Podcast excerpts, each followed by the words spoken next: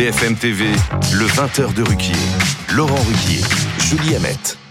Bonsoir madame, bonsoir monsieur, bonsoir Julie. Bonsoir Laurent, bonsoir à tous. Nous sommes le lundi 20 novembre et pendant le week-end, on a eu la confirmation qu'un sénateur avait tenté de droguer une députée. On en reparlera dans la deuxième partie de cette édition avec entre autres Sandrine Rousseau qui a accepté notre invitation. On savait que la drogue, hélas, circulait dans tous les milieux, du musical au sport, en passant par les médias, la restauration, le monde de la finance ou les rêves partis.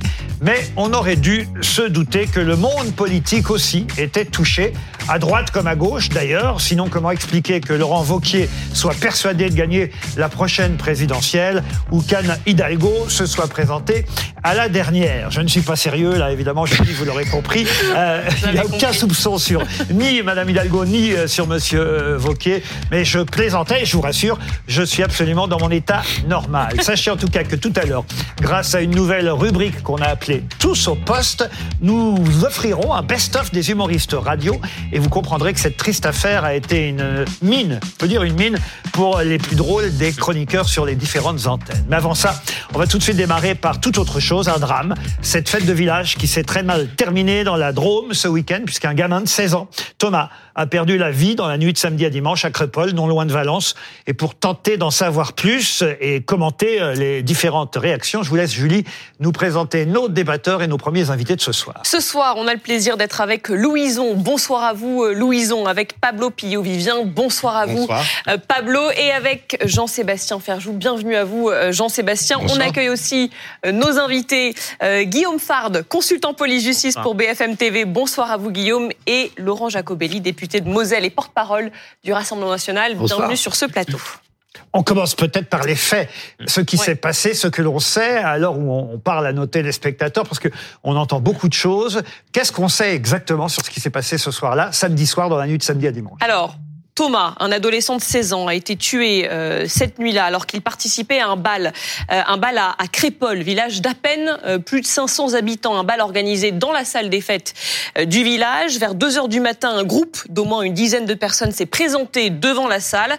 Un vigile qui leur a interdit l'accès a été blessé à l'arme blanche et alors qu'ils se trouvaient en difficulté, des personnes sont sorties de la salle et ça s'est transformé en une attaque mortelle. Peut-être qu'on peut aller retrouver à Crépol Alizé Boissin.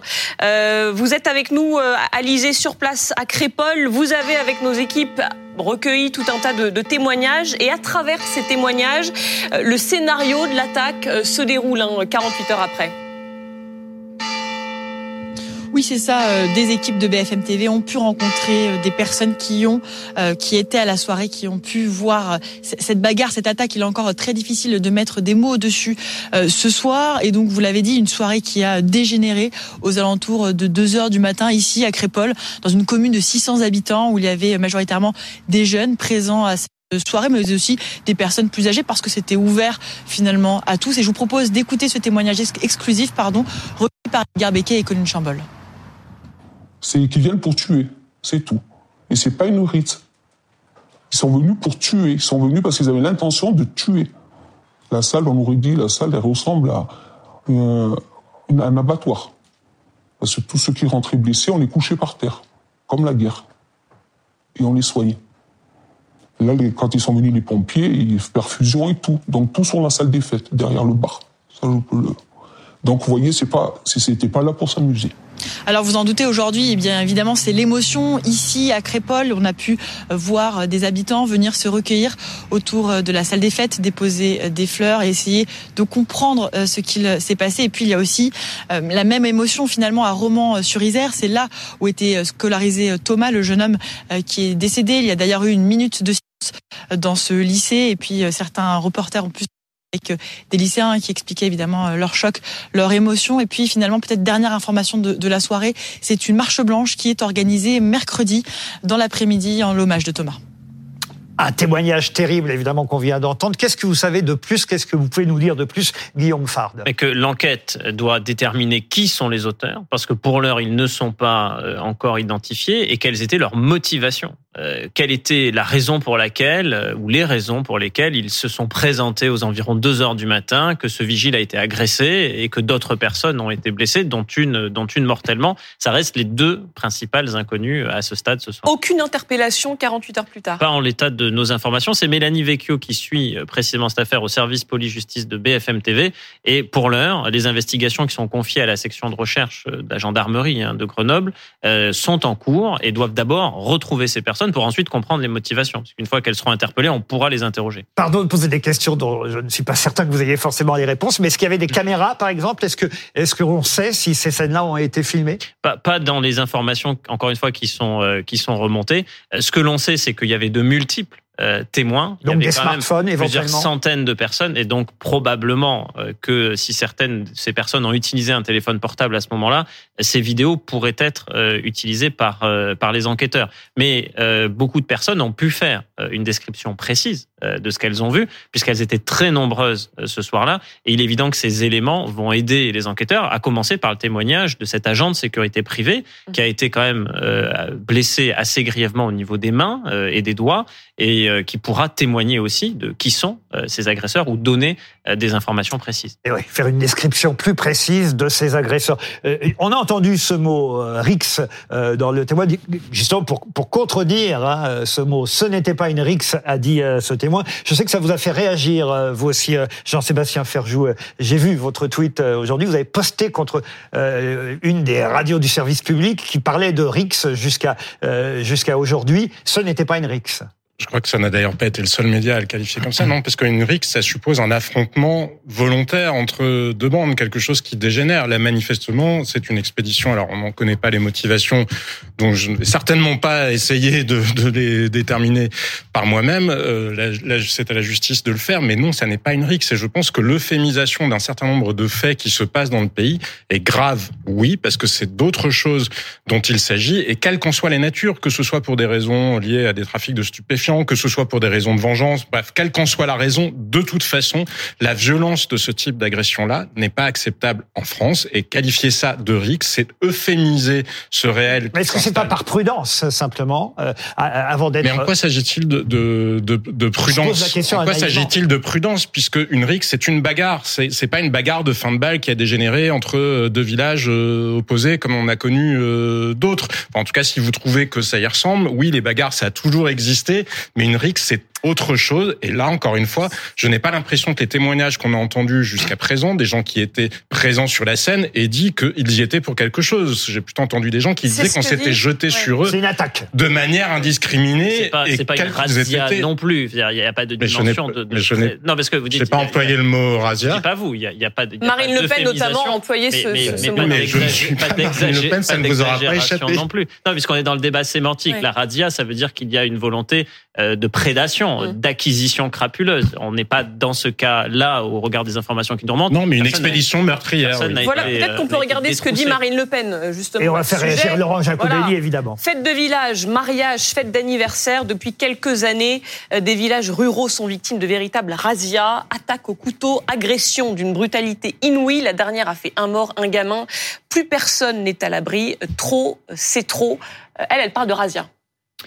Oui, mais ce qui s'est passé est quand même euh, terrible. C'est un gamin de 16 ans, un ado, a perdu la vie en sortant d'un moment festif parce que euh, il y a une bande d'une dizaine de personnes qui est arrivée de la cité d'à côté, apparemment pour en découdre, apparemment selon les témoignages pour tuer et agresser, ils sont arrivés avec des couteaux. Et donc là, il y a une jeune Pardon, on est sûr ça c'est de la cité d'à côté. Pour là, l'information n'est pas ah, confirmée. je, crois que le, je crois que le procureur l'a dit lui-même. Euh, je crois que la maire de la commune l'a dit. Donc, en tout cas, il y a des il y a des il y a des indices ou un faisceau d'indices. Ils n'ont pas le conditionnel. Il pourrait Bon, euh, alors employons le conditionnel si, vous préférez. Il faut être prudent, pardon. Il faut être prudent, mais clairement, ce qui s'est passé, c'est qu'il y a quand même une bande euh, de voyous qui a déboulé et qui a euh, tranché tout ce qu'il pouvait. Il y a eu un mort, c'est horrible, un gamin de 16 ans. Il y a eu des victimes qui sont en ce moment à l'hôpital. Il y en a deux. Il y a eu un vigile blessé, de nombreuses personnes. Donc, je pense qu'on peut faire un débat sémantique. je pense que la gravité de la situation nous oblige quand même à faire un constat réel. Oui, c'est vrai, il y a un ensauvagement de la société. Oui, c'est vrai, aujourd'hui, on bat, on tape, on tue pour un mauvais regard, pour parce qu'on n'est pas content, sans euh, véritable motif. Vous êtes euh, d'accord avec ce terme euh, ensauvagement de la société, Guillaume Farr Non, bah, si, si, on considère que le fait qu'on tue davantage, c'est l'ensauvagement, et que le fait que l'on tue moins, c'est un progrès social, le fait est que l'on tue moins. l'on tue moins. En, 2008, il y, a, il y, a, 15 ans, il y a eu 1140 homicides en France. Mais ce n'est pas la statistique qu'il faut regarder, pardon ah Guillaume. Mais, la statistique qu'il faut regarder, ce sont celles des attaques, parce que les urgences ont fait énormément de progrès, et les gens, ce n'est pas moi qui le dis, ce sont des criminologues ah très sérieux sérieux. Oui, quand vous regardez, quand vous cumulez Alors, le nombre moi, de morts et le nombre de gens 172 attaqués, de le nombre de gens. Non, non. attaqués au couteau, les mêmes qui seraient morts il y a 15 ans, il y a 20 ans, parce que nous n'aurions pas su les sauver, aujourd'hui ne le sont plus. Quand vous bien. cumulez le nombre de morts par arme blanche plus le nombre d'attaques par arme blanche, nous sommes sur une véritable progression depuis 30 ans. Et il y a- puis, il y a- moins de personnes qui meurent. Si, si je peux me Mais- permettre. Tant mieux, mais oui, c'est grâce à la médecine. on tue pas, seulement. Un enfant n'est pas une statistique. Un gamin de 16 ans, c'est pas une statistique. Euh, euh, si vous aimez les chiffres, euh, moi j'en ai une pour vous qui vient du ministère de l'Intérieur. Dans les villes de 2000 habitants, c'est-à-dire les petites communes, euh, le nombre d'agressions, de coups et blessures a augmenté de 37% en trois ans. Parce que ce qui était l'apanage hier des cités est devenu euh, fréquent aussi dans les centres-villes et maintenant s'étend dans les banlieues. Pourquoi Dans les banlieues et dans les milieux ruraux?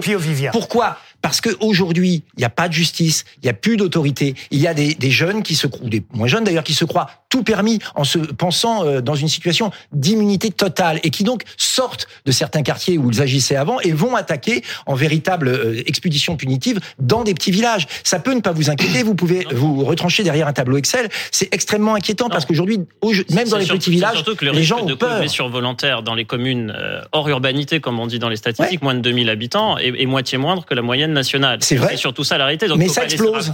Mais ça explose. Dites Non, la vérité. Ça explose Mais non. 37% en 3 ans. Mais je vais C'est une je vais pas explosion. dire votre vérité. Je- je C'est ça dis du ministre de l'Intérieur. non, mais je- Moi, je je- suis pas je- ministre de je- l'Intérieur. je vous oublions, les statistiques parce que de toute façon, ce qui est certain, c'est qu'il y a eu un drame. Ce qu'on peut juste reprocher parfois à la classe politique, dont vous faites euh, partie, et au Rassemblement national en particulier, c'est peut-être d'aller trop vite dans, on va dire, des, des conclusions et des commentaires, alors qu'on ne sait pas exactement encore, même si on a des doutes, même s'il y a des témoins. Et, et, et, et je pense que euh, ici, à BFM TV, on sera les premiers à dire de qui il s'agit quand on saura, mais pour l'instant, on ne sait pas. Donc, je trouve quand même que tout le monde va un peu vite en, en, en la besogne. Pablo. Oui, moi, juste euh, avant de, de, de continuer ce, ce passionnant débat, j'aimerais d'abord qu'on ait une pensée euh, pour, euh, Pour la, la famille, exactement, famille. pour la famille de Thomas, pour euh, tous ses proches, pour tous ces gens qui sont absolument traumatisés dans, dans, ce, dans ce village de, de la Drôme. Ensuite, je vais reprendre les mots de Monsieur Jacobelli qui parlait de gravité de la situation. Moi, je suis complètement d'accord. Il faut beaucoup de gravité. Cette situation est grave et c'est pour ça qu'il faut, à mon avis, ne pas aller trop vite en fait dans le jugement que l'on porte sur, euh, sur sur ce qui s'est passé. Et lorsque je vois euh, des membres du, du Rassemblement euh, national parler de gamins de cité, euh, c'est Jordan Bardella aussi a fait un tweet en ce sens, ou Éric Zemmour euh, de, de Reconquête qui parle de francocide, c'est-à-dire que en gros il sous-entend que euh, ce gamin Thomas a été tué parce qu'il est français, parce qu'il était français. C'est ça que ça veut dire francocide dans le vocabulaire euh, complètement démentiel euh, d'Éric Zemmour. Eh bien là, en je pense qu'on va que certainement, s'il y a eu une bataille euh, et, et s'il y a eu une agression d'un côté, il se peut que ce soit des Français, quels qu'ils soient, mais des Français Exactement. qui aient attaqué Non, mais c'est-à-dire d'autres Français, même s'ils rien, ne viennent pas. mais justement, on n'en sait rien. voilà. On n'en sait rien. Mais, mais par contre, politiquement, c'est intéressant ce qui se passe. Politiquement, vous avez la droite et, enfin, en fait, l'extrême droite qui se mobilise pour essayer de récupérer ce fait divers et l'inscrire en fait dans son récit pour stigmatiser, euh, comme l'a dit Monsieur Jacobelli, euh, les, les, les, les- des jeunes de banlieue, des, des jeunes de cité, pardon, ont- avec tout l'imaginaire en fait qu'il y a derrière ces jeunes de cité. J'ai vu un média d'extrême droite qui s'appelle le Livre Noir qui a dit oui ils étaient en survêtement. C'est dans un ils ont fait un tweet en disant mais- ces jeunes étaient en survêtement. En fait tout l'imaginaire en fait qui est convoqué pour essayer de de, de pointer une catégorie socio Certains ils vont encore plus fort. Je sais pas si vous avez vu le tweet d'Alexandre Benalla. Il est toujours là, Alexandre euh, Benalla. Il a tweeté. J'ose à peine euh, lire euh, son tweet. Je sais pas si on peut le montrer. Les fils de P, hein, je vais même pas le dire moi, qui ont tué le jeune Thomas, massacré un vigile en lui taillant les doigts et blessé gravement avec des lames des jeunes qui faisaient tranquillement la fête dans une soirée de village tranquille, méritent le pire châtiment sur terre. Euh, mais on sait comment ça va se terminer. Ils vont, grâce au travail acharné des enquêteurs de, leur gendarme- de la gendarmerie, être retrouvés. Puis ils pleurnicheront comme des petites filles en garde à vue quand ils comprendront qu'ils risquent la, perpétu- la perpétuité perpète pour homicide volontaire en bande organisée. Là, vraiment, mais quand même, on, euh, on lit délire. tout et n'importe quoi. L'ère de des réseaux sociaux, l'ère des réseaux sociaux fait que les gens réagissent à, à une vitesse. Ben, vous savez ce qui s'est passé par ailleurs? Je suis assez d'accord sur le côté. Ce que, moi, ce que je trouve très inquiétant, c'est que chacun a sa cause désormais. Et on a vu un autre fait divers tragique aujourd'hui. Un jeune jardinier euh, dans le Val-de-Marne, si je me souviens bien, qui Mourad. s'appelle Mourad, voilà, qui sur lequel s'est jeté un septuagénaire Ah, en lui disant exact. je suis ici chez moi et qui lui a tailladé la gorge. Ce qui est évidemment absolument insoutenable, ce qui est évidemment absolument scandaleux. Mais la France insoumise s'est jetée, parce que vous disiez que le Rassemblement national se jetait sur les faits divers qui Tous les politiques. La France insoumise s'est jetée sur l'autre. On a vu tous les responsables de la France insoumise dire, bien sûr, c'est à cause de l'extrême droite. alors ils ne connaissent pas plus les motivations. Non, et moi, la je vous disais, et je vous disais moi sur Crépol que je n'ai aucune idée de qui sont les coupables. Et au-delà de ça, je trouve pas ça moins grave que les jeunes en question ou que ceux qui sont qui soient venus les attaquer viennent de la cité ou d'un village ou d'un bois. Je ne sais pas qui ils sont. Ce qui est grave, c'est ce qu'ont subi ceux qui étaient attaqués, mais par pitié, ne nous enfermons pas dans ces espèces d'appartenance, parce que les algorithmes sont profondément dangereux là-dessus, parce qu'on ne nous met plus sous le nez que ce qui est censé nous émouvoir Louison. en fonction de ce que nous sommes, de ce que l'algorithme croit que nous, Louison, que nous Louison. sommes. Alors d'abord, l'ironie d'Alexandre Benalla qui condamne la violence au passage. Oui, ça c'est même. Déjà, je bon. Enfin, elle était sont- quand même pas de la même nature, malgré tout. Bah, lui, c'est un professionnel, donc il fait ça beaucoup mieux, c'est vrai. Mais bref, euh, au-delà de ça, je pense que le fait divers est un piège. Parce que forcément, on s'est tous imaginé dans cette salle des fêtes, en train de finir la soirée et de voir des gens qui débarquent pour nous casser la gueule. Euh, de même que j'ai vu les images de, de cette plaie là au cou qui est quand même terrible. Le fait divers, il vient, il vient vous appuyer sur quelque chose de très sensible. Donc forcément, vous réagissez de façon très euh, viscérale et c'est jamais très intelligent. Et quand en plus il y a des récupérations politiques d'un bord ou d'un autre, plutôt dans les extrêmes, c'est d'une dangerosité totale. Et les chiffres que mon voisin a sont ce qu'il faut écouter et ce à quoi il faut se référer. Alors justement, ces chiffres-là, s'il vous plaît, j'aimerais, revenir sur ces chiffres quand même. Parce que, alors moi, j'ai, des chiffres du ministère de l'Intérieur qui parlent d'une augmentation de tous les indicateurs de la délinquance, homicide, Mais coups et blessures, violences sexuelles en 2022. Oui. Est-ce que ça aurait changé en 2023 Euh, On n'a pas encore l'année, mais sur sur euh, il faut il faut attendre le bilan en 2023. Mais oui, bien sûr que ça, les, les indicateurs ont augmenté entre 2021 et 2022. Pour Coups et blessures de 9%. 15%, violences sexuelles de 11%, les homicides de 8%. Oui. C'est pour ça que je suis surprise. et ensuite, quand il, ce, bilan-là, il faut le comparer aussi à l'année 2019, qui est plutôt une année de référence, parce que 2020, tous ces indicateurs ont profondément chuté en raison notamment de, de, de deux confinements, et on revient en 2022 sur un niveau qui, pour une série d'indicateurs, est à peu près équivalent à, à 2019. Mais euh, la, tendance, qui est celle de l'augmentation, effectivement, des atteintes contre les personnes, parce que c'est essentiellement de, cela, de cela dont on parle. Elle concerne, pour l'essentiel, les milieux urbains, et sur l'augmentation des faits les plus graves, que sont les homicides, parce qu'il n'y a pas plus grave que l'homicide hein, dans, la, dans la hiérarchie des peines. C'est ce qui est d'ailleurs puni le plus sévèrement. Euh, pour l'augmentation des homicides, les plus 9% entre 2021 et 2022, c'est des règlements de compte sur fond de trafic de stupéfiants commis en ville. Euh, et ça concerne en quoi la campagne? Quand on prend le, quand on prend la carte par département, je mets les outre-mer à part pour une situation bien précise, ce sont eux le, le trio de tête. C'est la Corse. C'est le département de la Corse. Alors, qu'est-ce qu'on va, qu'est-ce qu'on va en tirer comme règle générale? Que la Corse est la- le département le plus criminogène de France, parce que, euh, de- parce que statistiquement, c'est ça que cela veut dire. Bah, personnellement, j'y passe mes vacances. Euh, est-ce que les homicides, est-ce que les homicides sont vraiment le baromètre Non. pour juger, pour apprécier ce que Mais vivent en les tout cas, Français en tout cas, ce qui est certain, c'est que dans le toute la cas zone grise derrière, il y a les drames. C'est quoi la le zone drame- grise de l'homicide? Mais c'est déjà quand quelqu'un quand meurt, on le peur. sait. Laurent Jacobelli, on laisse parler excusez-moi. notre invité, pardon. hein. Excusez-moi, je, je, je- vos tableaux de chiffres d'ailleurs m'étonnent. Moi, je, peux vous encore un chiffre et puis après on va aller dans le fond quand même parce que euh, la Meuse est un département où les coups et blessures en un an ont augmenté de 38% C'est un département très rural. Mais Ce que vous quelle- ne voyez part pas. des violences Vous êtes député de. Moselle, hein, il faut le rappeler, Moselle. c'est pour ça que... Non, non, mais c'est pas loin de chez moi. Moi, j'ai j'ai fait des patrouilles de police et de gendarmerie euh, dans ma circonscription, la huitième de la Moselle. Et ils m'ont expliqué, ce que vous savez probablement, puisque vous êtes un expert, qu'ils vont aujourd'hui dans des zones où ils n'allaient pas avant, notamment des petits villages, où il y a maintenant des trafics de drogue qu'il n'y avait pas avant, où il y a des règlements de compte qu'il n'y avait pas avant. Et donc, on peut se réfugier derrière la statistique, mais il se trouve que la violence, elle se répand. Et ce qu'on voit là, au-delà d'être un fait divers, ça devient un fait de société. Et c'est pour ça qu'on réagit. On réagit parce qu'au bout d'un moment, j'ai l'impression que vous ne vivez pas la même réalité que les Français. On parle d'un bal populaire. On n'a pas le même âge, mais moi, quand j'étais jeune et que j'allais à un bal populaire, on fouillait pas les sacs à l'entrée, il n'y avait pas de palpation et on C'est passait depuis pas la loi du sous 20 les janvier bornes. 95. Vous Aujourd'hui, étiez jeune avant aujourd'hui, 95. aujourd'hui, on est obligé de passer par, par ces barrières de sécurité parce que la violence, elle est partout. Vous pouvez ne pas le croire, vous ne pouvez pas l'entendre, mais c'est la réalité que vivent les Français. Et face à cela, il faut des mesures, et notamment une justice exemplaire. Laurent, quand je vois que ce policier qui a été traîné euh, à Nantes derrière une voiture, euh, celui qui a fait ça dans une société On a qui parlé se ici, respecte, on sait. 35 heures De- de, travaux, travaux d'intérêt général. général, Le oui. signal qui est envoyé, c'est qu'on ne délimite plus pour les plus jeunes la limite entre le bien et le mal, et donc on peut presque pas leur en vouloir de ne plus avoir de repères, mais surtout on leur dit, mais allez-y, C'est open bar. La violence Alors aujourd'hui c'est pas le rôle de la justice de délimiter le bien et le mal. Hein. Enfin, Euh, sanctionner ceux Une qui politique dévient pénale, de la collectivité, si. Non, Bah pas alors, une politique euh, pénale. Non, non, il n'y a pas bien et mal dans la poli- dans, le politique pénale. Ah bon Bah alors allez, allez me trouver la notion de bien et de mal dans Alors, le code je vous pénal. pose la question Un homicide, par exemple, c'est mal. euh, Ne jouez pas sur les Je vous mots. pose la question autrement. Je, suis euh, d'accord. Pour vous, c'est on peut le juger moralement et je pour le moi juge autant- homicide, c'est mal. non, mais je le juge autant moralement que vous, mais ce n'est pas le rôle de la justice. Précisément, les arguments de la les arguments de la une des enfants, c'était de le- la réinsertion de cet enfant que je peux vous- de pas 16 seulement. ans qui avait fait rouler euh, sur euh, sur plusieurs mètres. Est-ce que vous ce trouvez, est-ce que hein. est-ce que vous trouvez que 35 heures d'intérêt général, On l'a dit ici. vous trouvez, non mais vous, On vous l'a trouvez dit c'est normal? Non, Non, est-ce que vous savez que de on a quoi dit que ça aurait été de contenu, en 35 fait, de mois, ça aurait 35 été, ça aurait été mieux. Eh ben, Non, on, non, on est enfin, d'accord au moins non, là-dessus. moi je, moi je me range derrière la décision de justice, je remets pas en question la décision de justice. Voilà. Comprenez comment elle est Et vous interprétée. devriez faire pareil parce que vous êtes député. Comprenez comment elle est interprétée. Restez avec nous si vous le souhaitez. Vous pourrez commenter le trombinoscope, différents visages qui ont fait l'actualité et entre autres l'actualité politique. Et le premier visage, c'est celui du nouveau président d'Argentine. Et oui, Javier Milei, l'économiste et politiste d'extrême droite, qui a donc remporté le second tour face à son rival centriste, 55% des voix contre 44.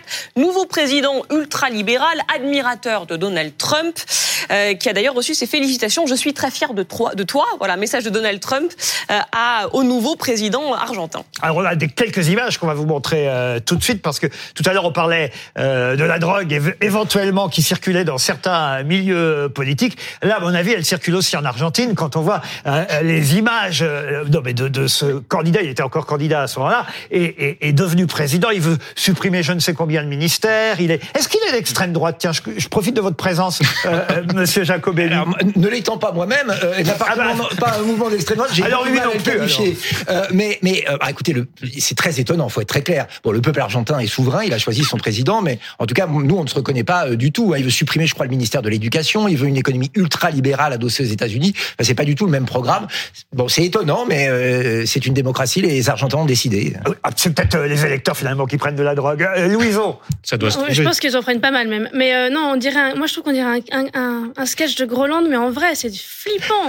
Ce type est flippant, les cheveux, tout, la tronçonneuse. Enfin, Oh, il y a des cauchemars faut à pas- faire. non, Faut, faut, faut pas non plus trop s'en moquer en fait. Non, non, mais il est il le est symptôme de quelque chose en fait qui se passe euh, en Argentine et dans beaucoup de pays du monde. Euh, c'est le, le populisme de droite. C'est quand en gros vous avez une partie de la droite qui rencontre le, le dégagisme. hein. Son grand slogan ça a été que se vayan todos. Ça veut dire genre qu'ils s'en aillent tous, qu'ils dégagent tous. Qui était un slogan en plus qui était à la base qui avait été porté par des, des, des dynamiques euh, de, De de gauche. gauche, hein, euh, au début des années 2000 en Argentine, là qui a été récupéré Ah oui. euh, par par ce type euh, qui veut. euh, mais en fait, c'est délirant. Il est pour le trafic d'organes. Il, il est pour que euh, Non, il- pas il le veut- trafic, mais Je- bah, le marché d'organes. Enfin, je sais pas, mais- pas comment. Vous on allez, vous allez- vous allez réussir à le défendre. Ouais, ça.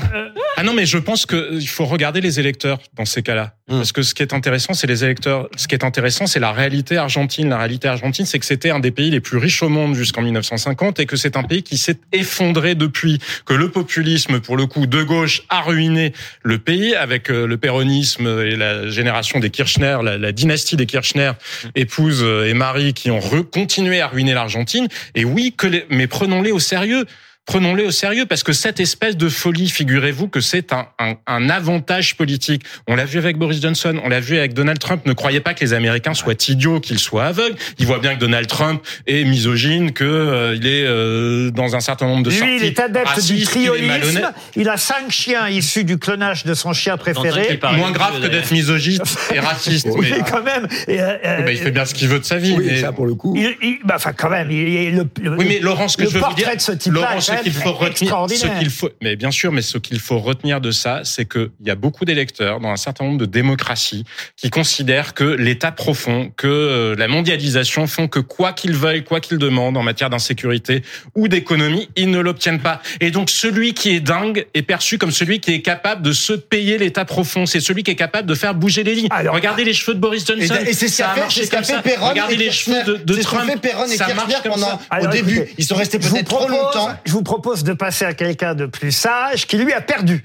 Une présidentielle. Ça se passe au Libéria. Euh, Il a perdu, Georges Weah, et il a admis sa défaite euh, donc à la présidentielle, l'ancienne gloire du PSG, qui n'enchaînera donc pas euh, avec un, un- un second mandat, Laurent. Oui, mais c'est quand même à souligner. Moi, j'ai quand même choisi Georges Weah parce que c'est quand même pas si commun, surtout quand le score est de, euh, euh, faut le dire, hein, 49,36% des voix pour lui et pour son adversaire, celui qui a donc euh, gagné, 50,64% pour Joseph Boakai. Et euh, malgré ce très peu d'écart entre euh, les deux candidats, c'est quand même assez rare pour le souligner en Afrique. hein, On sait comment les élections se passent pas partout, mais quand même généralement dans certains États. Il a euh, dit, et je le cite, Georges Weah, je trouve ça formidable. Il a dit ce soir. Mon parti a perdu l'élection, mais le Libéria a gagné, car c'est le temps de l'élégance dans la défaite. Ça, c'est quand même très très rare pour que ce soit souligné. Oui, c'est très très rare, pas forcément en, en Afrique, hein, c'est très très Il a rare. pris le euh, fair play sur hein. les- sur terrains de football, peut-être. Non mais ra- rappelez-vous ce qui s'est passé au Brésil ou aux États-Unis, où systématiquement en fait les défaites avaient eu, ils avaient Donald Trump et Bolsonaro avaient eu énormément de mal à concéder euh, leurs défaites. Là, le, le Libéria est une démocratie qui va bien. Moi, j'ai suivi Récente, un peu, mais récente exactement, mais j'ai suivi euh, la campagne. Euh, C'était d'assez haute tenue. Euh, les débats, euh, ben allaient bon train. Ils avaient chacun des propositions très différentes à faire. Euh, Georges Weah, c'était un peu plus libéral euh, que son que son opposant euh, qui a finalement euh, gagné. Là, il concède sa défaite. Louise, Tant mieux pour la démocratie. Ah bah toi qui n'as pas de tronçonneuse, moi je suis contente, hein, tout va bien. Jean-Sébastien Ferjou, Non, mais je crois que vous avez tout dit. Bien sûr qu'il faut saluer euh, le fair play politique. Bah, je sais pas si c'est du fair play ou tout simplement le respect du principe démocratique. Donc, je crois pas que ça relève du fair play. Mais ça si, relève de la culture mal- démocratique. Certains ne respectent pas. euh, Ben, parce qu'ils ne respectent pas la démocratie, mais c'est au-delà ou un cran au-dessus, à mon sens, la démocratie. Là où vous avez raison, c'est que ce soit bizarre de devoir fair le play. souligner. Voilà, mais, non, non, mais vous avez raison, parce que malheureusement, on sait qu'en Afrique, ça n'est pas toujours le cas. Le Libéria est un pays qui a vécu des guerres civiles Pas qu'en absolument Afrique, hein. épouvantes. Bien sûr, vous avez raison de le de, aux de le États-Unis, Aux États-Unis, au Brésil. non, mais vous avez raison de le souligner, Pablo. La différence étant que parfois en Afrique, les critères, les divergences se font malgré tout aussi sur des critères d'appartenance euh, tribale ou ethnique qui rendent plus difficiles les élections parce que certains, quand ils perdent, ont l'impression qu'ils auront tout perdu. Mais tant mieux que le Libéria se soit sorti. Ils ont connu une guerre civile qui a été l'une des pires qui ait jamais été connue au monde. Georges Weah était un grand footballeur, il a été euh, ballon d'or, il faut le rappeler. Justement, notre visage euh, suivant, c'est celui d'un ex-footballeur devenu sélectionneur, un sélectionneur qu'on aime tous, Didier Deschamps. Mais oui, avec cette victoire record de son équipe face à Gibraltar, 14 à 0 en qualification pour l'Euro 2024. Alors ça c'est bien, euh, parce qu'effectivement on était tous contents de ce score fleuve absolument euh, incroyable, même si euh, on a plus ri devant un clip que l'équipe de France a fait. Pourtant la cause est bonne, c'est pour lutter contre le harcèlement et Dieu sait qu'on a besoin d'exemples et, les Bleus pour les jeunes sont des exemples. Mais alors, je le dis à Didier Deschamps, il faut engager un metteur en scène, il faut engager un réalisateur, faut, enfin faut engager un auteur, faut faut les faire travailler les gars parce que ce clip, mais mais ce clip on peut pas s'empêcher de rire alors que le sujet est grave, le sujet est sérieux, le sujet est important sur le fond, on est d'accord. Mais alors sur la forme, regardez. Normalement, quand tu vas à l'école, tu y vas avec plaisir. Bah oui, tu retrouves tes potes. Et tes amis Tu discutes avec eux, tu t'amuses, tu rigoles. Bon, tu vas en cours aussi pour apprendre avec tes profs. Et pour passer tes interros. En tout cas, tu ne vas pas à l'école pour être malheureux. C'est clair, tu ne vas pas à l'école pour qu'on se moque de toi. Pour te faire insulter, te faire frapper. Tu ne vas pas à l'école pour te sentir seul, triste. Il y a les réseaux sociaux aussi. Franchement, c'est pas mieux. Que ce soit sur les réseaux sociaux, en classe, dans la cour, en sport, le harcèlement, c'est inacceptable. Si tu es victime d'harcèlement, n'aie pas honte, ne garde pas ça pour toi. Nous, on te soutient. Et crois-moi, on n'est pas les seuls. Il y a plein de gens qui sont là pour t'aider. Tes amis, ta famille, tes profs. Il y a même un numéro que tu peux appeler, c'est le 3018. En parler, ça ne va pas aggraver le problème. Évidemment, ils, Au sont tous à peu près sur le même régler. ton. On va pas se moquer d'eux puisque c'est un clip pour nous dire qu'il faut pas se moquer. Alors évidemment, on va pas se moquer. Mais, mais quand même, vous voyez que ça marche, Laurent. Mais oui, mais c'est très bien. C'est vrai que ça fait, c'est un peu figé. C'est, c'est pas forcément un metteur en scène ou un réal que genre un coach, euh, à mon avis, de, de, de voix et de, ouais. et de Non, présence. Mais, mais, mais, en fait, c'est réalisé là. trop vite fait, c'est ça Oui, le problème. Mais, mais, mais du coup, on, on regarde. Moi, j'écoute le message. Je me suis concentré sur ce qu'il racontait et ce qu'il raconte, bah, c'est, c'est, c'est, c'est ça qui veut dire. mais parfois, même en rhétorique, vous savez que les ruptures de ton ou ce qui est surprenant capte Oui. plus l'attention qu'un truc très policier parce qu'on est tellement habitué à tout tout ce qui est marketé comme message que peut-être que finalement regarder, regardez, regarder- on en parle. La preuve, on l'a rediffusée ce soir. Laurent Jacobelli. Mais oui, effectivement, euh, parfois le- la forme prend le pas sur le fond quand c'est trop bien réalisé, quand la musique est trop bonne, etc. Là, pour le coup, il n'y a pas de risque et euh, on les écoute en direct. c'est des stars pour les jeunes. Ils parlent. Il y a un côté sincère, il y a un côté brut comme Ça, ça, c'est vrai. Et naturel, simple. qui à mon avis est peut-être finalement efficace. Bon, bah alors finalement, voilà, vous voyez, ça a marché. D'ailleurs, Mais on c'est quand même drôle. on s'est pas trop moqué, juste un peu. Et c'est vrai que la cause est bonne et c'est ça qui est important, le fond plus que la forme. On revient dans un instant, après quelques minutes, avec une nouvelle rubrique d'ailleurs. Une rubrique qui s'appelle Tous au poste. Pas nous, hein, je vous rassure, on reste dans le poste, mais euh, le poste de télévision. Ce sera dans quelques minutes. À tout de suite sur BFM TV.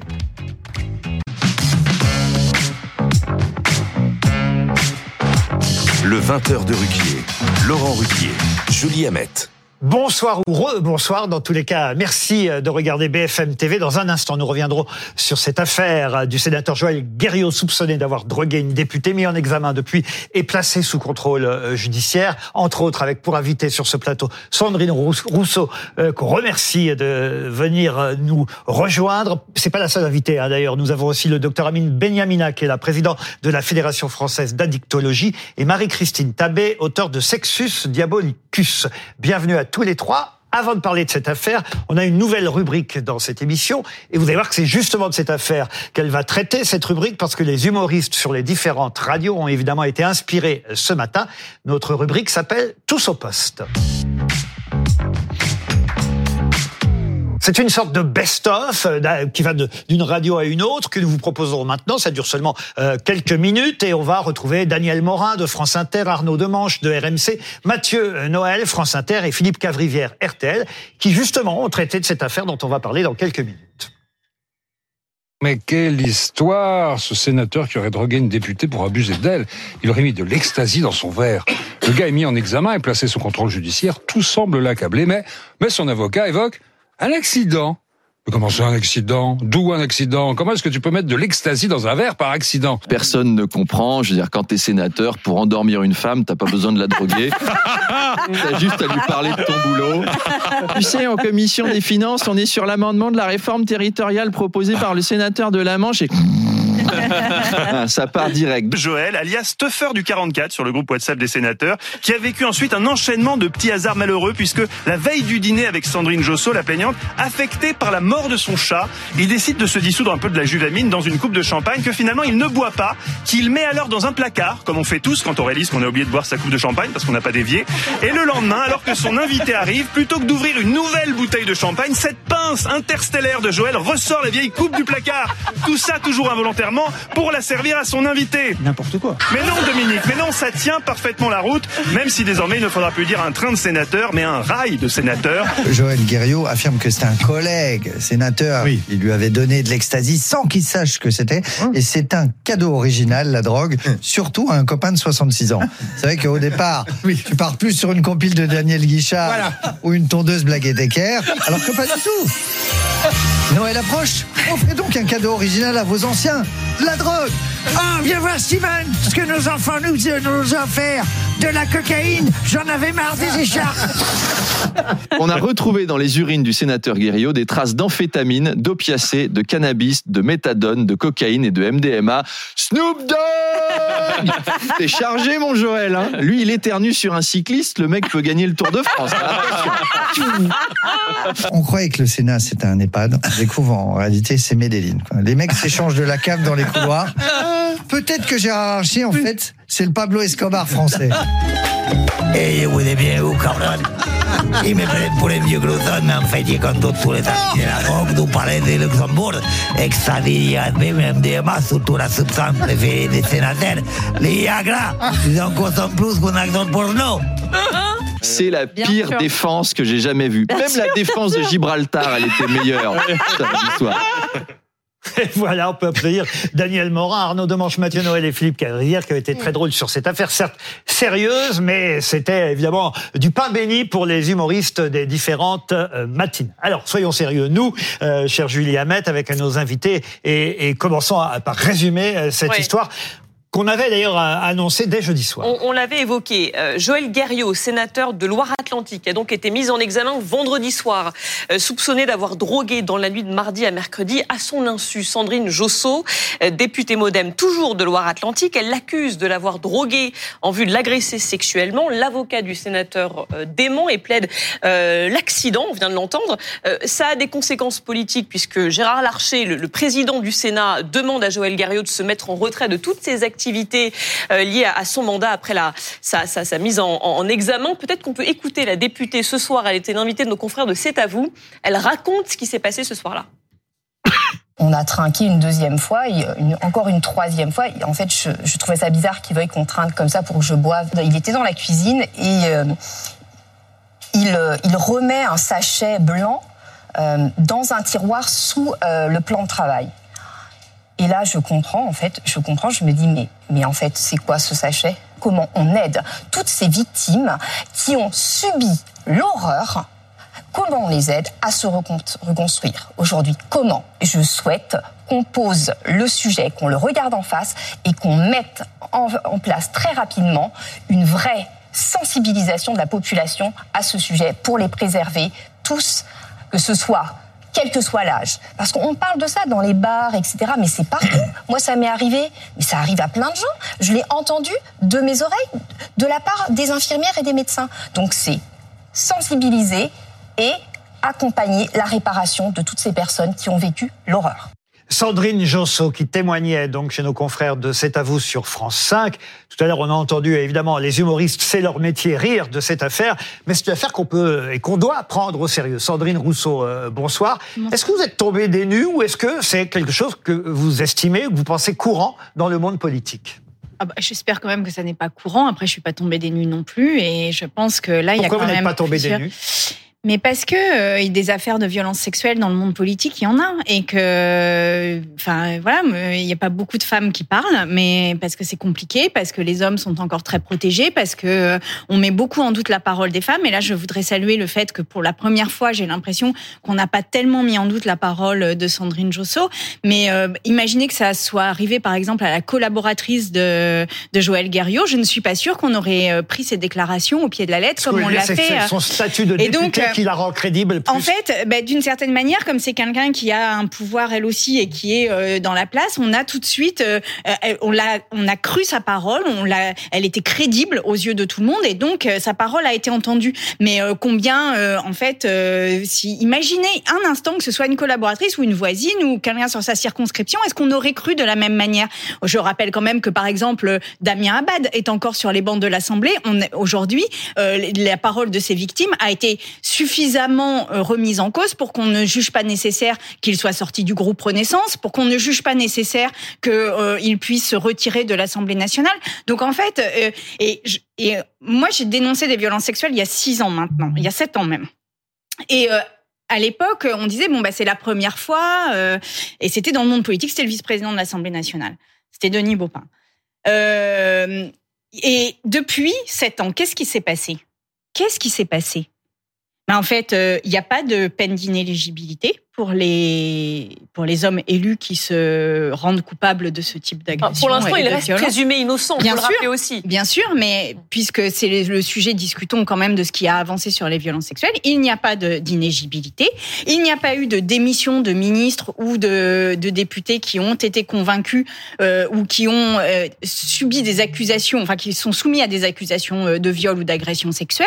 Donc en fait, on est dans une espèce de statu quo où il y a une forme de protection euh, des, des personnes au titre de cette présomption d'innocence. Mais là, euh, pour la première fois, je trouve que quelque chose est en train de changer, qui est que pour la première fois, cette euh, députée, et probablement parce que c'est une députée, sa parole est crue. Ce que je voudrais dire quand même aussi pour euh, compléter, c'est que s'il teste cette technique sur une députée, je, je suis je ne serais pas surprise, du moins, qu'il y ait d'autres victimes que elle, parce que je trouve qu'il y a derrière quand même quelque chose qui ressemblerait à un mode opératoire. Et évidemment, il y a la présomption d'innocence, mais je ne serais pas surprise que dans les jours qui arrivent, il y ait des, il y ait des, De nouvelles révélations. de nouvelles révélations. Et par ailleurs, je voudrais quand même dire que c'est un mode opératoire qui est très courant et dans les soirées étudiantes, mais aussi dans le reste de la population. Et rien que d'en discuter depuis euh, cette affaire euh, Joël Guerriot, eh bien, nombreuses femmes autour de moi, par exemple, ont dit avoir été euh, euh, droguées au GHB ou avoir connu des troubles très étranges après avoir bu un verre avec un homme. Donc, en fait, c'est un mode opératoire qui apparaît assez courant et que la police a du mal à, à détecter parce que les substances s'enlèvent très rapidement euh, du corps des victimes, de sorte que, en fait, ce sont des viols qui sont très peu euh, condamnés. Aujourd'hui, le taux de condamnation des viols en France est de 0,6%. Je le redis parce que ça veut dire que 99,4% des viols ne sont jamais condamnés en France, ce qui pose un problème de législation. On va demander à Marie-Christine Tabé, qui a publié Sexus Diabolicus, euh, si c'est chose courante dans la vie politique. Je, posais la question à Sandrine Rousseau. Vous avez fait, pas seulement sur ce sujet, mais un, livre, entre autres, euh, sur ces aspects, on va dire, cachés de la vie politique française. Oui, alors pour aller dans le sens de Sandrine Rousseau, c'est vrai que lorsqu'elle évoque la position des collaboratrices, il y a peu d'enquêtes sur ce sujet-là, mais enfin, il y a quand même une enquête, nous, qui nous avait assez frappé. En 2019, une collaboratrice à l'Assemblée nationale sur cinq disait avoir été victime d'agressions sexuelles. Une sur Euh, cinq. hein. une sur Une cinq en cinq. 2019. Et sur un autre réseau que vous connaissez peut-être, qui est le réseau élu local. Mmh. Euh, alors là, c'est un sondage encore plus récent. Euh, 1000 sur 1000 élus locaux, il y en a 64, po- 74% qui disaient avoir été victimes d'injures, de blagues. Alors bon, là, on est sur un registre plus large, mais 74%, c'est beaucoup. Et je crois que euh, une sur trois disait avoir pensé arrêter la politique pour ces raisons-là. Bon, et en même temps, là où je suis plus optimiste que vous, c'est vrai qu'on n'a pas entendu cette fois. Ce n'est pas l'homme que j'ai connu, ce n'est pas l'homme politique avec lequel je travaille. Il a été quand même assez vite démis. euh, Si, si, euh, sur sa circonscription notamment, il y a des personnes qui disent ah ben non mais c'est un homme bien, etc. Oui, mais Et- on dit mais, ça mais aussi des en effet dans le leur, non mais euh, dans le débat politique on l'a Oui, il y pas a toujours un voisin qui dit on se doutait pas. non, non, mais dans le Non, débat politique, on médias, l'a pas entendu. si Et ça, c'est une il y a eu- nouvelle. Il y a eu certaines manchettes de, de journaux qui ont titré euh, C'était pourtant un bon père de famille, etc. Oui, oui, oui, Enfin, tout à fait, que c'est tout à fait. Une euphémisation euh, quand même assez il a été peu problématique de ce soutenu qui par la classe Mais politique vous avez raison. quand même. Et c'est vrai C'est qu'il Larcher a d'ailleurs demandé tout à l'heure sa mise en retrait. Sa mise en retrait de toutes ses activités liées à son mandat sur sa défense, sur la défense de Joël Guerriot. On l'a compris, euh, il dit en gros que la substance se serait retrouvée par accident dans cette coupe euh, adressée euh, à, à la députée. Et puis, et puis son avocat évoque euh, des circonstances familiales euh, compliquées. Le chat, le c'est pas la le chat, Le petit notamment. On Je, écoute, je crois qu'il va très vite changer d'avocat. Et un on ami écoute malade les explications de l'avocat. Il était dans un état euh, très perturbé, euh, très éprouvé, à la fois à la suite de la campagne, mais aussi pour des raisons personnelles. Euh, vous avez peut-être entendu parler de cette histoire de chat. C'est un chat qu'il a depuis 20 ans avec euh, sa femme et ses cinq enfants. Ils y sont très attachés. Et c'est un chat en fin de vie. D'ailleurs, il est mort quelques heures après. Il est mort euh, mardi matin. Il était dans un état très, très, enfin, il était en fin de vie. Il a aussi rencontré dans la journée de lundi un ami euh, qui était en chimiothérapie et qui n'a pas reconnu parce qu'il avait perdu tous ses cheveux et qui lui aussi est quasiment en fin de vie. Donc, il a été très éprouvé dans la journée de, de lundi. J'ai toujours hésité, moi. Euh, J'ai fait cabaret comédien et j'aurais dû faire avocat parce que je trouve que quand même, euh, c'est un métier formidable. On arrive à dire des choses absolument incroyables. Euh, c'est un métier de scène, avocat. Quand je vois ce que vient de dire ce, ce monsieur, c'est absolument hallucinant. Ça vous fait rire, Jean-Sébastien Ferjou? Bah, malheureusement, l'histoire que qu'il y, a derrière- y a euh, est tout sauf euh, tout sauf drôle. Non, mais c'est grotesque parce que si tous voilà. les gens qui perdaient leur chat, qui avaient des difficultés dans leur famille ou qui perdaient une élection, se mettaient à droguer euh, les jeunes femmes qui passent ou les femmes qui passent à proximité, mais dans quel monde euh, vivrions-nous? Mais je ne comprends même pas comment on peut en arriver. Même à mi, parce qu'en disant ça, il minimise la gravité des faits. C'est comme si finalement on va pas très bien. Alors, je veux dire, il l'a pas, il, il l'a pas, je sais pas quoi, ils se sont pas engueulés pour parler de manière euh, triviale. Il a essayé de la violer.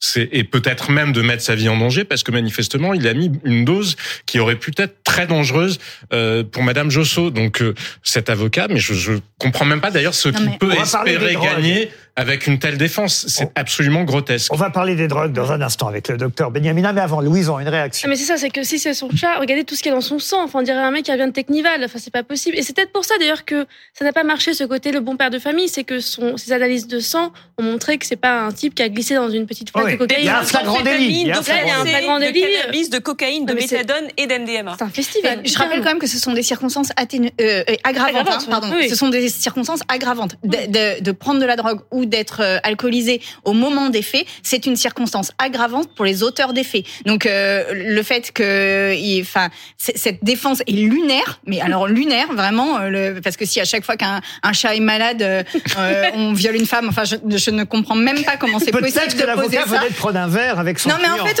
on, on en rit, mais c'est dramatique d'avoir des défenses comme ça aujourd'hui, en, euh, en 2023, en France, après MeToo, après des années de MeToo, avoir ces défenses-là, c'est scandaleux. Et, le, et c'est un sénateur, il a une responsabilité, il est élu du peuple.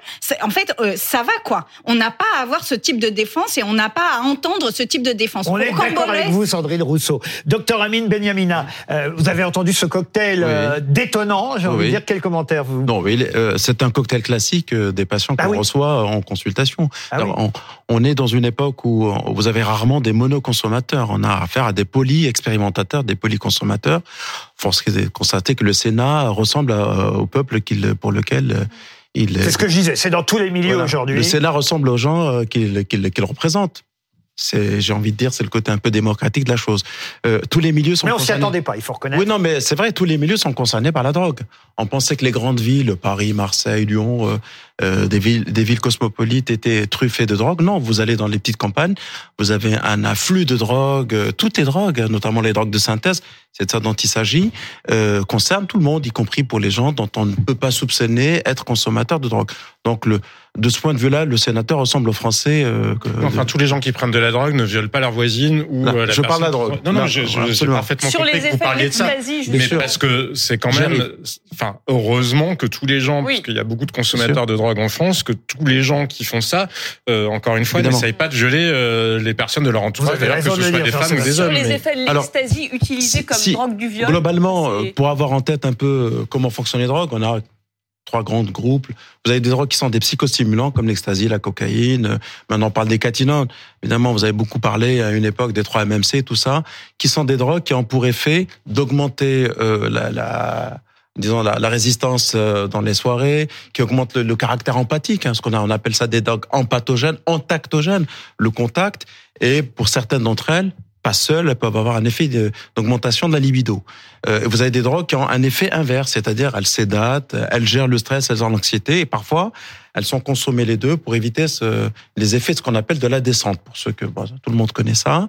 Euh, et donc on a affaire à, à- à essentiellement ce type de drogue. Alors, pardon, hein, je vous interromps parce que effectivement, quand on s'administre euh, ces drogues, après tout, j'allais dire chacun fait Bien ce qu'il veut, mais même si euh, ça peut être illégal parfois, là, le problème, c'est effectivement d'en donner à quelqu'un d'autre, et, et généralement, c'est évidemment dans un but sexuel. C'est un dans un but sexuel, mais partagé. Ce que depuis le début de cette histoire, ce, qui me chiffonne moi en tant que patron de la dictologie dans mon service, c'est que euh, on donne. Le, ça a été dit euh, tout à l'heure par Madame Rousseau. Quand on a une intention de viol, c'est souvent la drogue qui est difficile à, à retrouver, c'est le GHB, ce qu'on appelle d'ailleurs la drogue du violeur. En revanche, euh, et les drogues de cette nature, elles sont un peu excitantes et donc on, c'est assez rare de les donner en pensant qu'on on va euh, finalement euh, faire oublier la personne et la violer. Je pense qu'il y avait peut-être, euh, puisque la preuve biologique est là, hein, je, là je me revanche pas sur le plan juridique, la preuve biologique est là, puisque la, la, la, la victime, euh, on a analysé, on a trouvé de l'ecstasy.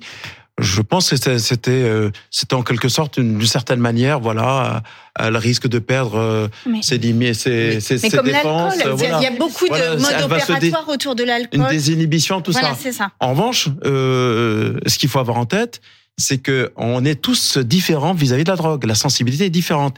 Il s'avère que Madame Josso, Plus ou moins réceptif. voilà, euh, Madame Josso a fait euh, en, en gros un bas de trip. Elle s'en est rendue compte très vite et c'est la raison pour Heureusement, laquelle elle a pu s'en aller. elle a pu s'en aller. Je voudrais interroger Marie-Christine Tabé. Vous avez en tête d'autres exemples Oui, dans la classe politique? C'est ce que j'allais dire, c'est que Monsieur Guerriot, il est pas très original, Ah bah oui. finalement, Euh, on se souvient de l'affaire euh, du président, de enfin du directeur de l'Institut Montaigne, Laurent Bigorne. Donc lui, il a été condamné. Condamné à 12 mois de prison Voilà. avec sursis pour avoir drogué son ancienne belle-sœur. À l'extasie aussi. Et, et ce qui est intéressant, c'est qu'il n'avait pas été poursuivi pour euh, pour tentative de viol. Ça a été requalifié à l'audience au moment de, de la- du prononcé euh, euh, de la décision. Il a été, ça a été bien mentionné que c'était avec une intention d'agresser euh, cette femme. Ce sera Et le cas aussi. à Là, ce sera la difficulté. Ce sera effectivement. Question euh, d'expertise, là. Pardon. C'est la question de l'expertise qui va faire son Et la difficulté, ce sera de prouver le lien, évidemment. Ça paraît évident, mais, L'intentionnalité. mais encore faut-il effectivement le prouver, ce lien entre Et le fait de droguer quelqu'un et d'avoir des intentions sexuelles. Et je rappelle que Damien Abad a fait la même chose. Hein. Alors, Damien Abad, Damien Abad- il y a une information judiciaire qui est en cours, mais il est accusé par plusieurs femmes d'agression sexuelle ou de tentative d'agression sexuelle. Et dans un des cas, la personne n'a pas retrouvé, c'est ce que vous disiez, c'est difficile avec le temps de retrouver, mais en tout cas, elle, elle dit qu'elle était dans un état nauséeux et qu'elle pense qu'elle a été effectivement Alors, je corrige, Damien Abad est accusé de la même chose pour ne pas avoir de soucis avec Damien Abad. Je ne voudrais pas. Mais euh, il est accusé exactement des mêmes, euh, des mêmes Exactement. procédés. mais là, on n'a pas de décision Mais là, et, et d'ailleurs, euh, cette enquête est quand même extrêmement longue, étonnamment longue. Ce qui est assez insolite, ouais, juste un point, c'est que l'effecteur, c'est-à-dire la personne en question, euh, le sénateur était lui-même gros consommateur, ne serait-ce que ce soir-là. C'est ce qui probablement est, est assez étrange parce que euh, euh, ce qui ne diminue pas euh, peut-être l'intentionnalité euh, d'agresser sa, son invité du soir. Mais euh, assez souvent, euh, les effecteurs ne prennent pas ou alors euh, Dire, on le donne à l'autre, mais on prend voilà, ils prennent pas parce qu'ils ils gardent toute leur vigilance. Et là, pour le coup, on a retrouvé quand même un cocktail qui est assez détonnant. Euh, Ça n'augure- plaiderait en sa faveur Non, ça n'augure rien, ça n'augure rien, mais je pense que c'est quelqu'un qui est peut-être été habitué à la consommation. Sandrine pas plus que ça. Je dois dire que il y a une drogue dont on parle peu, c'est l'alcool, mais Ah il bah y a tiens. aussi un mode opératoire euh, très fréquent dans les cas de viol qui est de faire boire la victime pour que ses défenses s'amenuisent et qu'elle ne soit plus en mesure de dire non. Et ça, les tribunaux ont énormément de mal. Alors quand on arrive à trouver des traces de, Bien dans sûr. le sang des victimes de euh, d'ecstasy, de GHB, là, euh, en général, les, les tribunaux arrivent à passer et la justice arrive à passer. Mais par contre, dans le cas de la drogue, il y a souvent encore une culpabilisation des victimes en disant bah, pourquoi vous avez bu de l'alcool, pourquoi? Et, y a- et les victimes euh, souvent d'ailleurs n'osent même pas déposer plainte de peur de cette stigmatisation, alors même que on s'aperçoit, il y a des enquêtes européennes qui ont été faites là-dessus, qui montrent que c'est un mode opératoire des euh, agresseurs potentiels que de faire boire les victimes pour euh, amoindrir leur euh, leur défense et, et obtenir leur euh, un consentement euh, euh, de façade, c'est-à-dire euh, les forcer en fait à un acte sexuel. Et donc c'est un viol. Et je voudrais dire d'ailleurs que ça se produit beaucoup en soirée étudiante, mais pas que, et que aux femmes qui subissent ça, n'ayez pas honte d'avoir bu de l'alcool. Vous n'aviez pas à subir de, de violences sexuelles, quand bien même vous aviez bu quelques verres d'alcool. Très juste hein, comme euh, comme remarque parce que c'est le fait euh, de ce statut de l'alcool qu'on a en France qui est celui du produit de la convivialité, du partage et pour le et c'est pas un produit interdit ni illicite. Et donc de, de fait on engage très vite la responsabilité de la personne euh, et on oublie que c'est un psychotrope qui est une des, une des drogues les plus les plus redoutables et les plus fa- les plus faciles à, à, à trouver. Marie-Christine Tabé, comment vous expliquez que certains politiques aient recours à ce genre de drogue, de moyens de décompresser hein Je suis pas en train du tout de les défendre, mais vous avez une explication à ça? Bah, je suis pas dans leur tête, heureusement, mais euh, non, je sais pas. euh, non, en tout cas, ce qu'il y a de, je sais pas si c'est ces nouveaux phénomènes ou de, de, de, de tentatives sous ecstasy ou sous drogue, ou euh, c'est parce qu'ils osent moins euh, directement faire des avances. euh, parce que nous, quand on a fait notre enquête, on s'est rendu compte effectivement qu'il y avait la la réponse traditionnelle des hommes, c'est de dire mais on n'ose plus, on peut pas. On... Non, non. Mais est-ce que aujourd'hui ils ont recours à ça parce qu'ils n'osent plus euh, Non, non.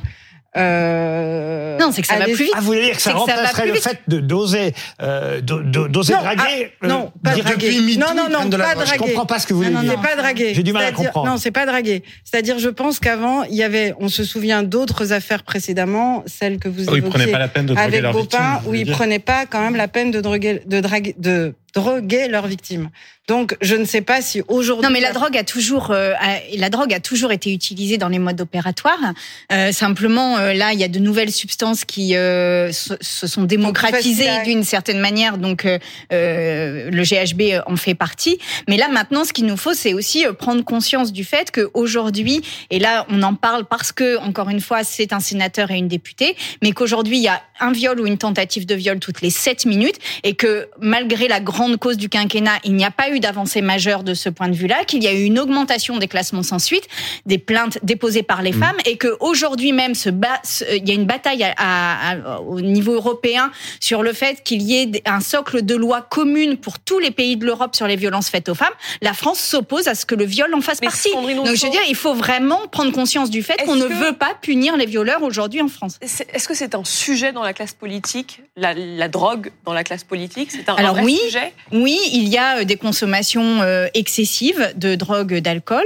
euh, pour mille et une raisons, déjà parce que ce sont des, ce sont des situations de pouvoir, parce que Vous ce sont des connaissez vous, beaucoup situations de politiques autour de vous qui se droguent? Ah ben je vais pas commencer à dire les noms, mais il y en a, euh, il y en a, oui, ça c'est elle va c'est pas nous donner évident. Ça c'est mais, là, je rappelle qu'il y a la question de la drogue et de l'addiction éventuelle de Monsieur Garriot, et ça c'est un sujet. Utiliser de la drogue pour obtenir euh, une relation sexuelle, c'est autre chose que de l'addiction. C'est un- une, une stratégie d'agresseur. Exactement, Ajouter parce qu'en en fait, il faut il faut replacer ça dans genre la, la domination de l'homme sur la femme qui structure encore euh, notre société. Et à ça, vous rajoutez, vous posiez la question, Laurent, euh, mais est-ce que les politiques, plus particulièrement, blablabla, question. en vérité, les politiques sont dans des situations de pouvoir et de pouvoir exacerbé. Et donc, c'est à ce titre-là que parfois, ils sont dans des sentiments d'impunité. et Ils se disent, bon, bah, très bien, j'ai le droit de toucher la femme, j'ai le droit de droguer la femme. Et d'ailleurs, ce, ce Joël Guerriot, il est quand même, c'est un législateur. Donc, il sait très bien euh, ce, qu'il fait. Mais il sait aussi qu'il est sénateur. Et donc, il sait très bien ce qu'il ne risque pas, en fait, en consommant de la drogue. Il doit se sentir protégé. Il doit se sentir, euh, euh, ben, dans une situation d'impunité totale. Et très souvent, et très souvent, aujourd'hui, les hommes agissent, en fait, comme ça, à l'encontre des femmes, lorsqu'ils sont dans des situations de, de pouvoir. Pas uniquement, hein. il y a bien évidemment des, des, des situations où euh, il y a, il y a des, des, des, des hommes qui sont qui pas de pouvoir et qui euh, abusent et qui violent des femmes. Mais là, les, les hommes de pouvoir, moi je pense qu'il faut faire particulièrement attention à la façon dont, dont ils euh, dont ils envisagent leur relation avec Et les dans femmes. le milieu politique, nous n'avons pas de parole forte là-dessus. Il n'y a pas eu d'acte très fort euh, condamnant euh, euh, les, les hommes accusés de violences sexuelles d'une espèce de mise à l'écart, les, enfin les obligeant à avoir une forme de mise à l'écart pendant quelque temps. Ça, enfin vraiment aujourd'hui, on n'a pas de parole forte là-dessus. Je en signale, manque. en tout cas, que vendredi prochain, ce sera la journée internationale contre les violences sexistes. Oui, le 25 novembre. Le 25 novembre précisément. Juste un mot sur l'élection du président euh, en Argentine. Vous avez dû euh, évidemment euh, suivre ça. Je ne sais pas si vous avez tweeté ou réagi parce que vous avez le tweet facile parfois, Sandrine Rousseau. J'ai vu que vous me le reprochiez. Laurent. Parfois, mais euh, parfois je, je trouve que vos tweets sont justes et dans ces cas-là, je le dis aussi ici. Peut-être vous l'aurez remarqué, mais je voudrais vous faire vous, vous faire voir un, un, un- un tweet d'Éric Nolot. Je sais que c'est pas forcément votre ami, Éric Nolot, et, et, et justement, il a tweeté sur l'élection du président argentin le monde va mal, très mal. Vous êtes d'accord avec Éric Nolot? Euh, je, ce, ce Javier euh, Milei est, et c'est très étonnant à quel point il est tout trancier, à quel point euh, il est aussi très climato-sceptique et antiféministe. Et je rappelle quand même que dans les mouvances d'extrême droite, il y a euh, certes l'antisémitisme dont on a beaucoup parlé, il y a aussi un antiféminisme très fort et il y a un climato-scepticisme. Là, visiblement, il a réussi à faire un combo, c'est-à-dire il a eu un strike, hein, il arrive, il a réussi à mettre tout ça euh, et, et à être élu largement. Et ça pose vraiment question sur euh, la force de nos démocraties aujourd'hui. Donc je pense que nous devrions euh, les protéger contre les attaques, notamment en complotisme et en fausses informations, Merci. ce qui fait euh, le, le lit de ce Merci type Sandrine de Rousseau. personnages. Bref, vous êtes d'accord avec Éric Nolot pour une fois. Non, non, non, euh, non, non, non, non. Merci en tout cas d'avoir accepté notre invitation. Dans un instant, on va revenir d'ailleurs, tiens, sur la drogue, mais d'une autre façon, parce que nous allons vous présenter, c'est surtout Julie qui va le faire, un ligne rouge euh, spécial immersion dans la cité de la drogue. Eh oui, euh, c'est notre enquête signée Ligne Rouge, nos équipes qui ont passé plus d'un mois euh, dans le quartier de Pisevin, c'est dans la banlieue de Nîmes, un mois en immersion aux côtés des mères de famille inquiètes, euh, des policiers de la BAC, des dealers aussi qui ont accepté de témoigner au micro de, de BFM TV. C'est notre Ligne Rouge et c'est tout de suite.